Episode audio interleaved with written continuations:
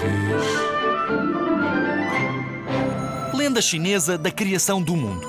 Segundo a mitologia chinesa, antes de existir o mundo, havia uma espécie de ovo que um dia se separou em duas metades.